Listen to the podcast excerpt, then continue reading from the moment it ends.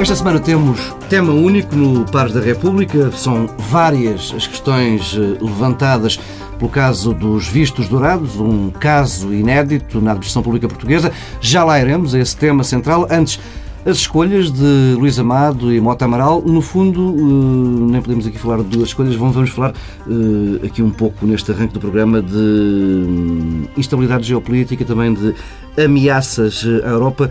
Hum, Mota Amaral decidiu trazer a questão do clima que está instalado entre a Europa e a Rússia. O clima europeu em geral está como está o clima de hoje em Lisboa. Nuvens, chuva, nevoeiro. Hum e instável. Instável e ameaçador, devo dizer. Hum, a crise económica não está resolvida. Pelo contrário, fala-se até agora que, se, que, a, que a deflação pode agravar-se, que a estagnação da economia pode persistir. Os sinais de recuperação são muito reduzidos. E depois há, de facto, um certo nervosismo que hum, preocupa o, o, o doutor Paulo Rangel, uhum. na, sua, na sua crónica de ontem, no público, falava dos ventos de guerra que passam pela Europa, passam um pouco pelo mundo e, e acho que a observação é, é correta. O, a Rússia está a transformar-se num parceiro difícil de lidar. O, a sua atitude é muito agressiva e muito ameaçadora.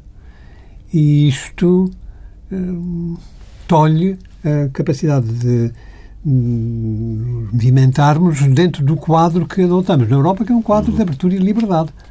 O problema da Ucrânia veio revelar que, da parte europeia, há portas abertas, mas da parte eh, da Rússia, a atitude é querer manter uma prise sobre o seu eh, estrangeiro próximo, que a zona da Vila do Hemisfério de Influência, que julgávamos tinha sido um conceito ultrapassado com o fim da Guerra Fria.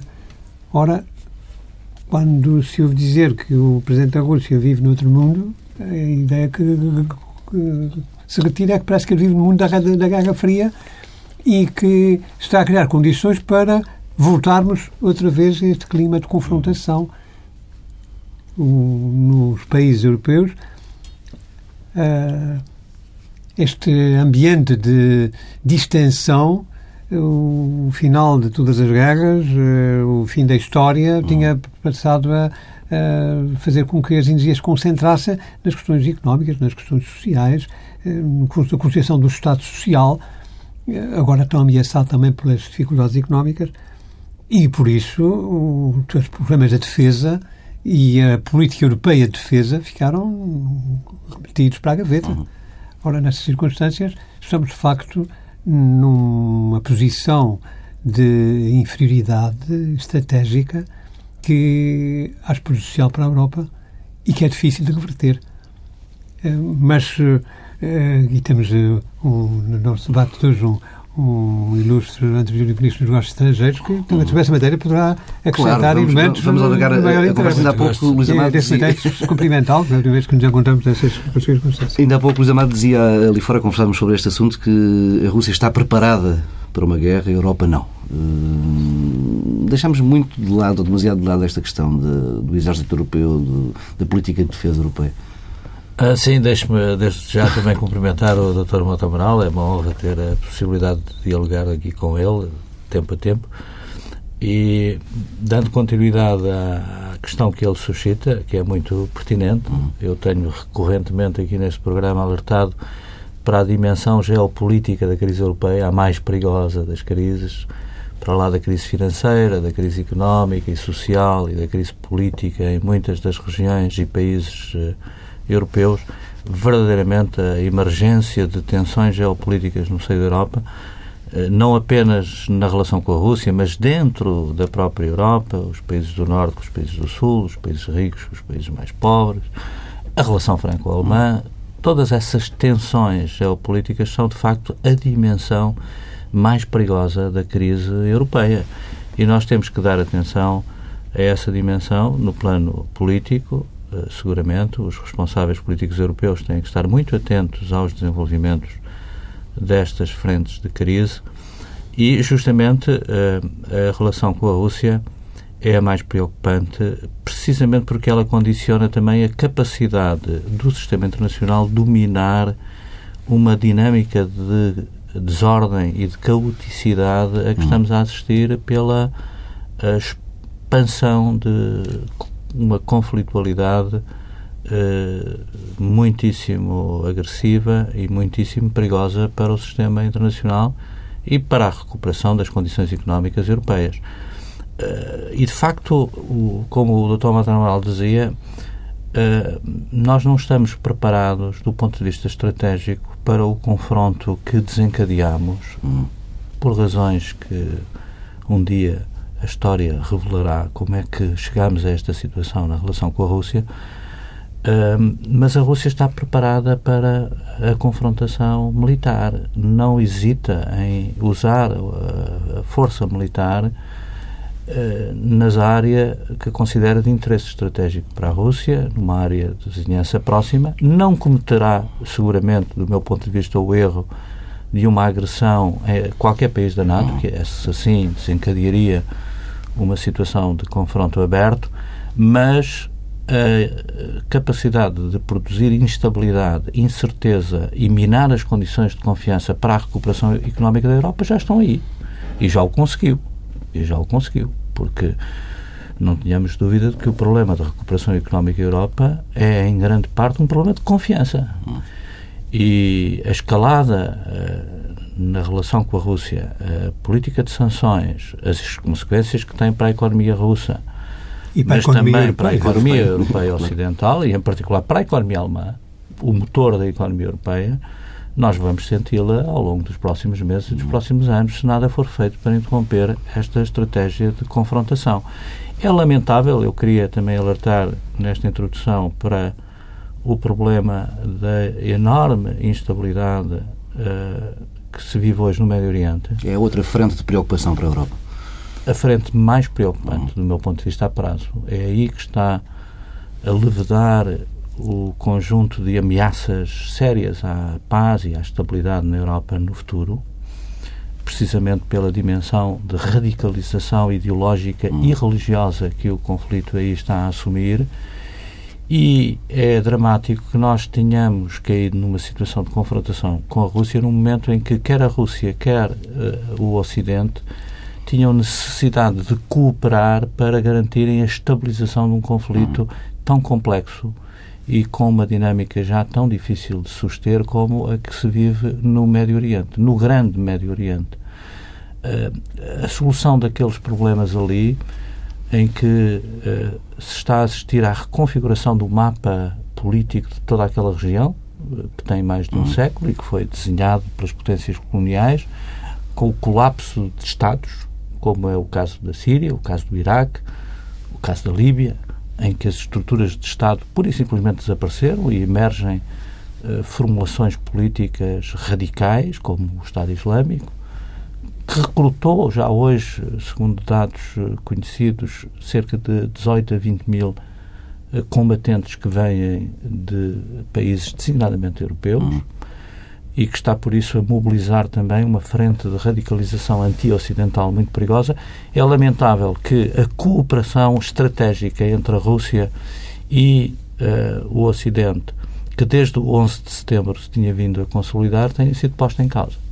Foi posta em causa, do meu ponto de vista, já o disse, pela forma pouco uh, pouco responsável até com que se lidou com o problema da Ucrânia. É essa a minha leitura, já tive a oportunidade aqui de já exprimir, aqui assunto, sim. mas esse era tema para um debate próprio. Sem dúvida. Respeito a dizer que me parece que uh, a Rússia não entende outra linguagem, mas é a linguagem da força é, pena. E parece-me que as concessões permanentes e o fechar os olhos e, eh, e, e achar que, pronto, é, pode-se conceder que ocupa uma parte da Geórgia, é, pode-se conceder que é, anexem a Crimeia, vai-nos conduzir a que o apetite russo será ampliado cada vez mais. E eu ah. compreendo uh, no nervosismo da Polónia, eu compreendo o nervosismo dos países bálticos, porque eles sentem o, o bafo do urso mesmo em cima do pescoço. Não é? não, eu também sinto tudo isso. Agora, acho é que, uh, como diz, uh, eles estão preparados para usar a força e nós não estamos. E, por exemplo, na Geórgia era perfeitamente previsível que a Rússia agiria militarmente e nós não teríamos capacidade ao nível do Ocidente para fazer uh, para ter uma reação. A Geórgia não era ainda membro da Aliança. Hum. Não acredito que houvesse um português ou até um americano disponível para ir combater a Rússia na Geórgia. Sim, na Geórgia houve uma grande imprudência da parte do próprio presidente da altura, que por isso mesmo também pagou o São resultado com o fim do seu mandato e, enfim, até consequências que... Mas estamos a pagar as consequências desses erros que foram cometidos nessa fase, em que deveria ter havido um diálogo estratégico com a Rússia eh, mais envolvente na perspectiva dos interesses comuns dos dois, eh, dos dois blocos. Mas, enfim, como disse, é controverso. É. Esta análise é controversa, mas é suscetível de um debate. E, fica, ficávamos aqui a tarde toda a conversar, não tivéssemos nós outros assuntos para tratar neste Par da República, fizemos aqui uma primeira pausa, regressamos já daqui a pouco o tema central.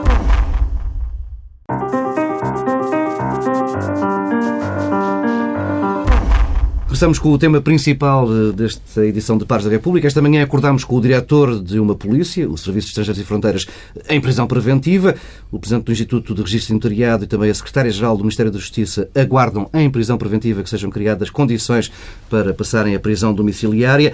As suspeitas, e é bom que sublinhemos aqui que se trata de suspeitas eh, e que deve haver presunção de inocência, as suspeitas, dizia, são de corrupção, branqueamento de capitais, tráfico de influência, peculato, tudo relacionado com a emissão ou com a concessão de vistos eh, dourados, eh, que teriam sido supostamente emitidos eh, contra o pagamento de quantias a responsáveis com poder de decisão. Miguel Macedo, do Ministério da Administração Interna, demitiu-se, apesar das garantias da Procuradoria-Geral da República de que não estava envolvido nestas investigações. Mota Amaral, que avaliação faz da dimensão deste caso e do impacto que está a ter na, quer na administração, quer no, no Executivo? É um caso gravíssimo Bem, sei que é preciso afirmá-lo com toda a clareza. Os suspeitos gozam da presunção de inocência e ninguém é eh, culpado, criminoso, até que a sentença que o julgou e condenou transita em julgado. Mas eh, as suspeitas que se levantam são gravíssimas e detectam, permitem detectar que há uma crise grave de uma crise moral até ao mais alto nível da administração pública. Isso nunca tinha acontecido até agora. Embora eh, tenha havido outras, uh, outros episódios em que também se foram envolvidas, aliás, depois afastadas, porque afinal as, as suspeitas não tinham fundamento, uhum. altas personalidades ligadas à, atividade política. Isto, isto também Isso é um tema de que trataremos mais daqui então, a pouco. Não, não, quando é esquecer. Mas no caso atual, o, temos a ocasião, o famoso programa dos litros do Gold.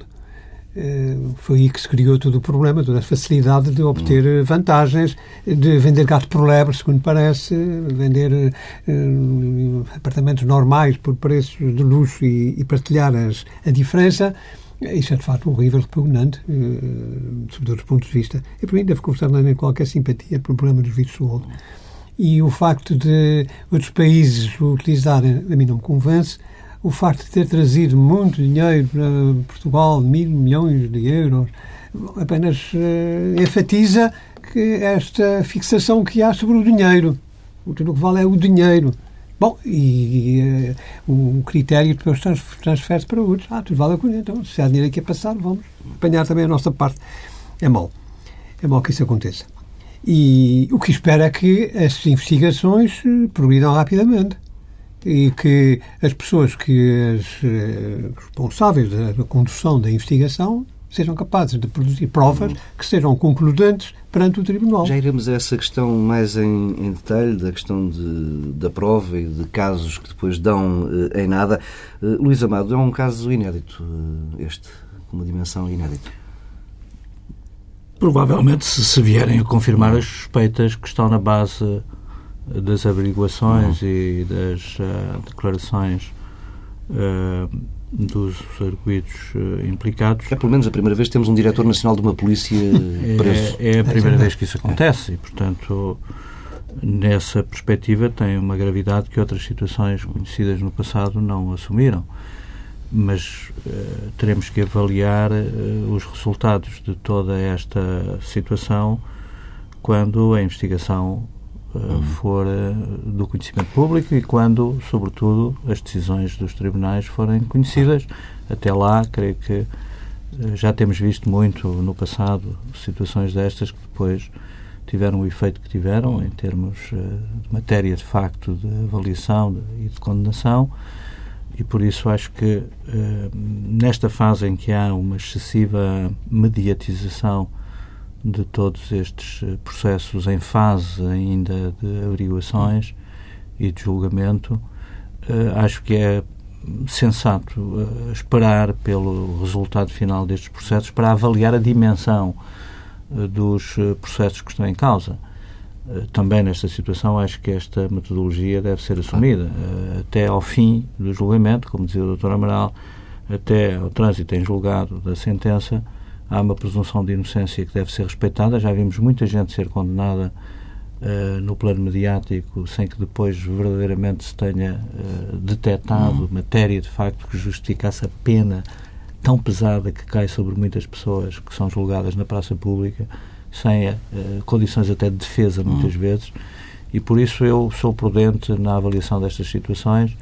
Acho que até ao fim dos processos uh, devemos uh, integrar na nossa avaliação e na nossa consciência uma reserva relativamente ao que se passa em todas estas situações. Agora, há a nível do Estado Sobretudo, a mim o que me surpreende é que isto aconteça em ministérios que são funções de soberania, onde, da minha experiência longa de governo, sempre encontrei corpos eh, de funcionários e de dirigentes eh, com um grande sentido da responsabilidade pública e onde nunca detetei situações desse tipo, hum. quer na administração interna, em particular tive responsabilidades a esse nível, tive até responsabilidades ao nível do CEF, uma força muito competente e de gente muito responsável, de quadros jovens que formou, eh, que se formaram dentro daquela instituição e é eh, aí que está a minha surpresa.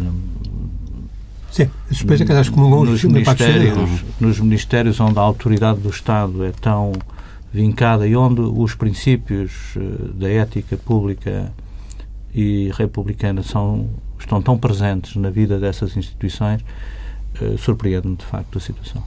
Falaram os dois dessa questão, de, dessa ressalva que eu também fiz no, no início do texto, que até, até haver, de, devemos, deve haver a presunção de inocência. Como é que escutaram as declarações da Ministra da Justiça, que voltou àquele discurso que não é novo nela, uh, do acabou a impunidade e, e por aí fora? Bom, eu suponho que, eu suponho que ela se refere ao facto de, de haver investigações que tocam nos responsáveis da administração pública ao mais alto nível, até por sinal, no seu próprio Ministério, uhum. e, e, que talvez em tempos antigos eh, não teria sido investigados. Não é? Fiz em tempos antigos, muito antigos. É, no anterior regime, o que seja. É, mas é, não creio que ela esteja a fazer um juízo sobre a culpabilidade das pessoas, isso não competiria, e trata-se de uma pessoa com formação jurídica, tem uma advogada distinta, que não está certamente a fazer ela o juízo imediato das pessoas que são, são sob suspeita. Sob suspeita qualquer pessoa pode recair, isto é evidente, e, portanto, é preciso salvaguardar a presunção de inocência e não faça Paulo Teixeira da Cruz a afronta de considerar que ela eh, passou por cima da presunção de inocência. É importante talvez seja feliz. E da separação de poderes. Mas, mas, mas, não faça a afronta de pensar que ela eh, desvaloriza a presunção de inocência e, e, e apressa-se a fazer, a formar um julgamento de culpabilidade sobre quem, neste momento, é apenas suspeito da prática de crimes graves, sem dúvida, e com indícios suficientemente pesados para que o Tribunal eh, competente tenha decretado a prisão preventiva. Amado.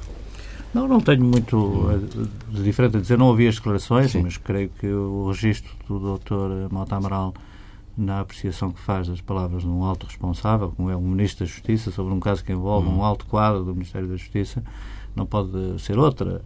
Uh, reconheço que na situação política em que estamos uh, e, sobretudo, na situação de grande tensão mediática sobre os casos que têm a ver com corrupção, com justiça, uh, uma deriva populista é fácil de assumir por qualquer protagonista político hoje, seja do governo ou da oposição. É, não, Admito que essa tentação evitar, populista claro. esteja também presente no, no teor das declarações. Eu não as ouvi, como disse, mas acho que é preciso muito cuidado, como sublinhei na minha primeira declaração sobre, sobre o tema. Acho que é muito é preciso muito cuidado e não condenar pessoas antes de facto de a prova se uh, avaliar em todo o rigor do julgamento. É esse o momento em que uh, definitivamente se tem que formular juízos desse tipo. Acho que já assistimos a situações tão penosas e tão injustas ao longo das últimas décadas para não ter essa distância hum. que eu penso que é necessário ter da parte de todos, mas sobretudo dos mais altos responsáveis políticos, como é óbvio, como é o Ministro da Justiça. Não?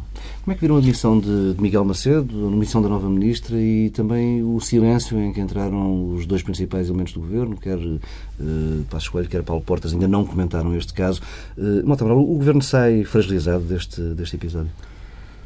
Vamos ver. Eh, sai do Governo os ministros que eram um peso pesado do, do, da equipa eh, Miguel Macedo... Com um perfil muito político. Sim, claramente. Miguel Macedo portou-se como o cavalheiro que é. E perante uh, as circunstâncias e, e uh, uh, o envolvimento no caso de investigação policial de pessoas próximas dele, para salvaguardar a autoridade do Estado e a autoridade da função que ele exercia, sai do governo. Faz muito bem. Acho que isso o prestigia, é uma condecoração que ele uh, recebe por isto, uh, sem que seja formalmente como tal.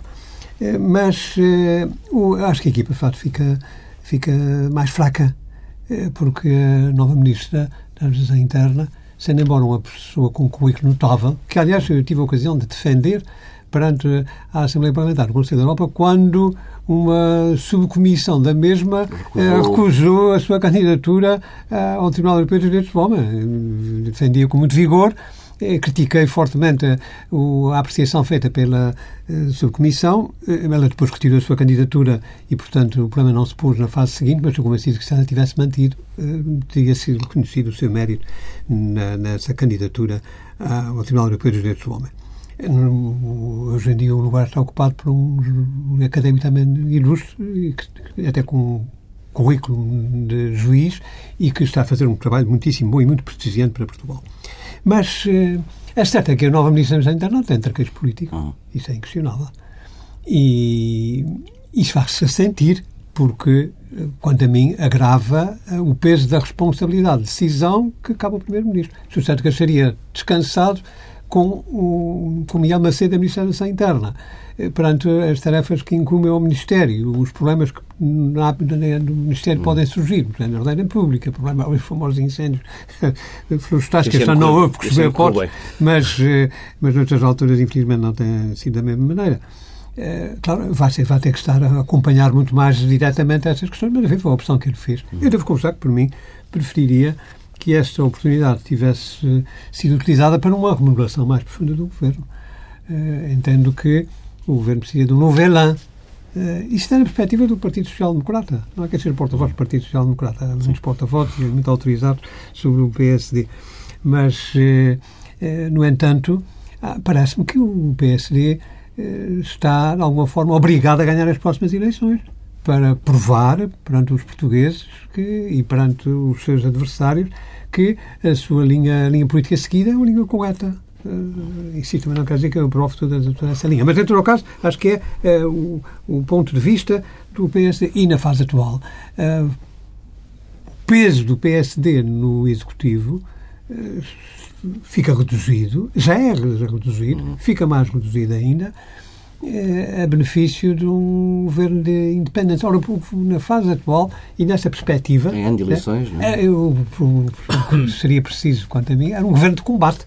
Um governo de combate político. não quer dizer que seja um governo partidarizado ou que se vá adotar uma Sim. política partidarizada, mas que tenha a perspectiva de, do, do que está em causa. Ora, neste, neste âmbito, parece-me que a solução adotada não vai por aí. Pronto, é outra opção. Não, é legítima e quem tem a responsabilidade de a tomar é o Primeiro-Ministro e a tomou e, e muito bem. Eh, mas eh, teria preferido uma outra maneira de eh, enfrentar esse problema. Luís Amado, muito brevemente, porque ainda queria falar aqui um pouco mais da, da questão do, do, dos vistos dourados. Hum, Sente o Governo mais frágil e concorda com, com o Mota quando diz que perdeu-se uma oportunidade para uma remodelação que refrescasse o Executivo à beira de, de um ano de, de eleições? Um, o Primeiro-Ministro, uh, sobre essa matéria, tem uh, a voz uh, última hum. e, e, definitiva. É uma opção do Primeiro-Ministro. E o histórico diz-nos que é avesso a, a avaliação que ele faz é a avaliação Uh, seguramente uh, que decorre da sua posição, quer na relação com a coligação, quer na, na relação com o governo, quer na relação com o Partido Social Democrata, hum. mas, de uma maneira geral, eu acompanho a análise autoridade, da autoridade do PSD, que é o, o Dr. Montebral. Ele faz uma análise uh, no quadro da própria visão que um alto responsável do PSD tem sobre a situação hum. do governo, a relação do governo com a situação do país e com uh, as expectativas em relação ao futuro do PSD. Uh, e não, não tenho uma hum. leitura muito diferente, uh, estando naturalmente sem o enquadramento partidário que a intervenção do Dr. Mata Amaral aqui nos transmitiu. Agora, eu acho que não havia alternativa para o Dr. Miguel Macedo. Hum.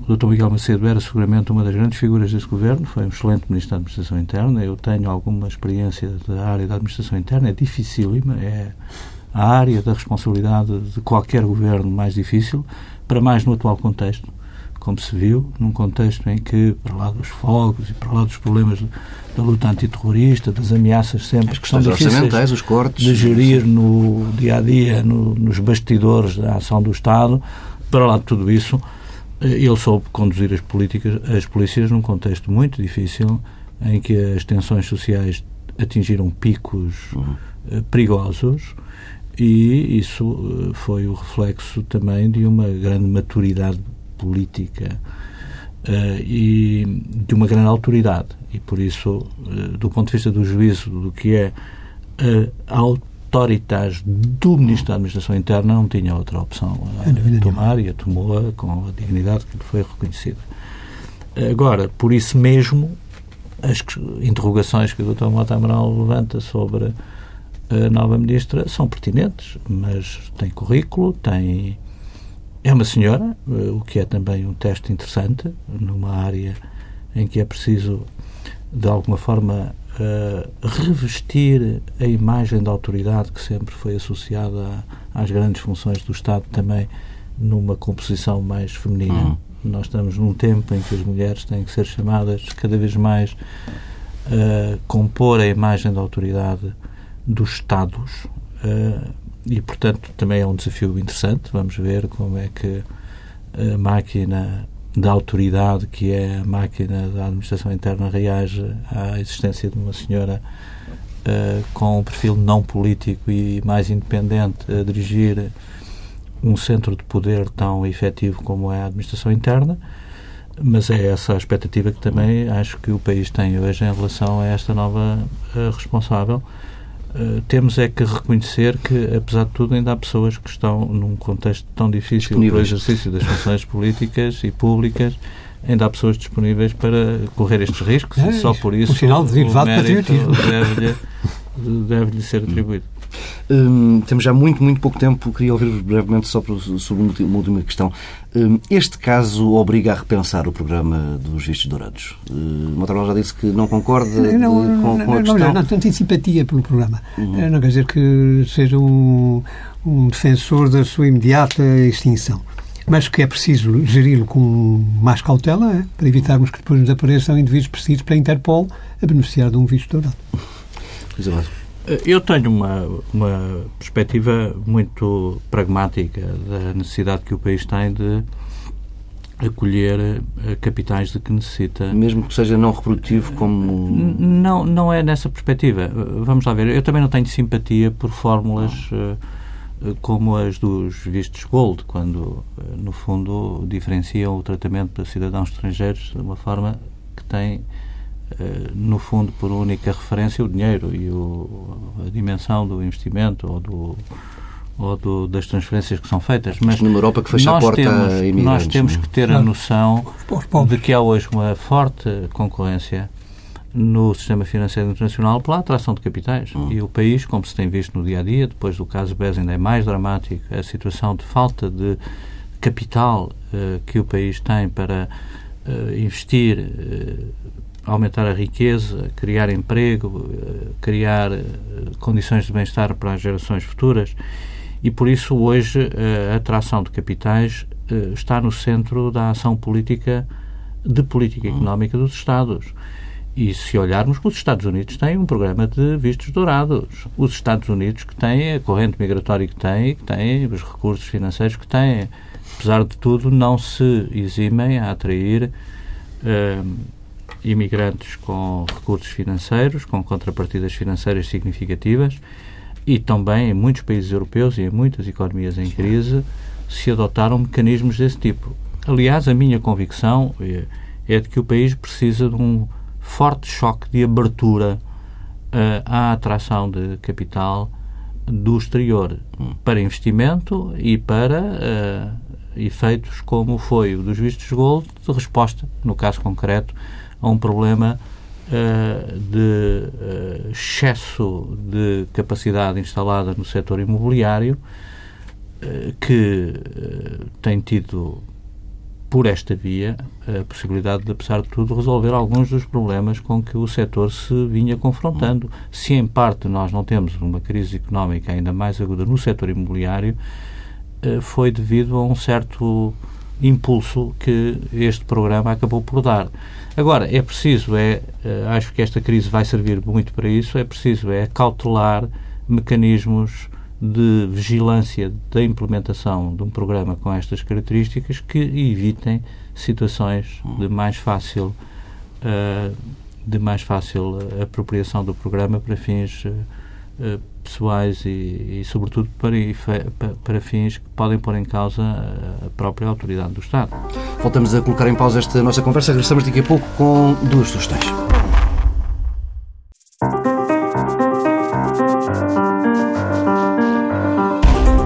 Começamos com as sugestões. Luís Amado, uma nova edição da Porta Editora de Poesias de Alberto Helder. Sim, para quem gosta de livros, nós hoje estamos muito, eu próprio tenho sido muito atraído pela, pelas tecnologias, pelas máquinas eh, de comunicação e desligados do hoje, papel cada vez de mais. tempo a tempo eh, sinto necessidade de recorrer aos livros. E surpreendeu-me uh, esta edição da Porta Editora. Foi lançada em outubro esta última edição dos poemas completos do Herberto Heller é uma edição muito bem apresentada e um livro de capa dura e é uma sugestão. Não se esqueçam, um grande poeta em língua portuguesa com todos os seus poemas editados de fresco pela Porta Editora. Fica essa sugestão de um livro, Matamaral, uma exposição hum, António da Costa, na Gulbenkian. António da Costa, na Gulbenkian, no Centro de Arte Moderna, uma exposição antológica no ano do centenário do seu nascimento. António da Costa é um pintor das ilhas, cito uma expressão que, que caracterizou Vitorino de Mésio num texto que aliás consta também da exposição, mas uh, viveu uma, uma parte do uh, período criativo em Paris. Portanto, esteve em contato nos anos 40 com as correntes da época, a parte da pintura é surrealista, parte dela parece inspirada com o cubismo e, e lembra telas de Picasso, mas depois, quando voltou, muitos anos depois, à pintura outra vez, parece ser libertado do, dos cânones, é a cor, é as próprias figuras, embora apareçam, já estão de outra maneira, já, já estão mais estilizadas, muito diferentes, e, mas ao mesmo tempo cheias de vida. Hum. Eu gostei na exposição o, como está tão forte a presença do verde e do azul. E lembrou-me as cores das ilhas, o verde das ilhas, de, de, toda a verdura da, da nossa paisagem e o azul do mar. quadros que constam na exposição A Menina da Bandeira, uma das interpretações da Menina da Bandeira, que evoca os uh, Espíritos Santos nos Açores, a festa dos Espíritos Santos nos Açores, ou aquela outra emblemática, uh, A Caça aos Anjos, que consta, aliás, no património da Assembleia Legislativa Regional dos Açores, onde também está um outro trabalho de, Fernando de António da Costa interessantíssimo, que é, uh, que aproveita a paisagem numa varanda, numa janela que dá sobre o canal, no canal do mau tempo, uhum. no canal, e o, o, pico, da Ilha do Pico, uh, de um lado e do outro são os açorianos, figuras que ele mudou com perfis idealizados de, de, de gente das ilhas. É de forma que vale a pena ir ver, pelo que apresenta de um grande artista eh, que deu um contributo claramente para a arte moderna em Portugal. Um conselho para uma visita numa exposição na Gulbenkian, também a poesia de Alberto Heller. Com estes conselhos, eh, fechamos esta edição de Pares da República. Até para a semana.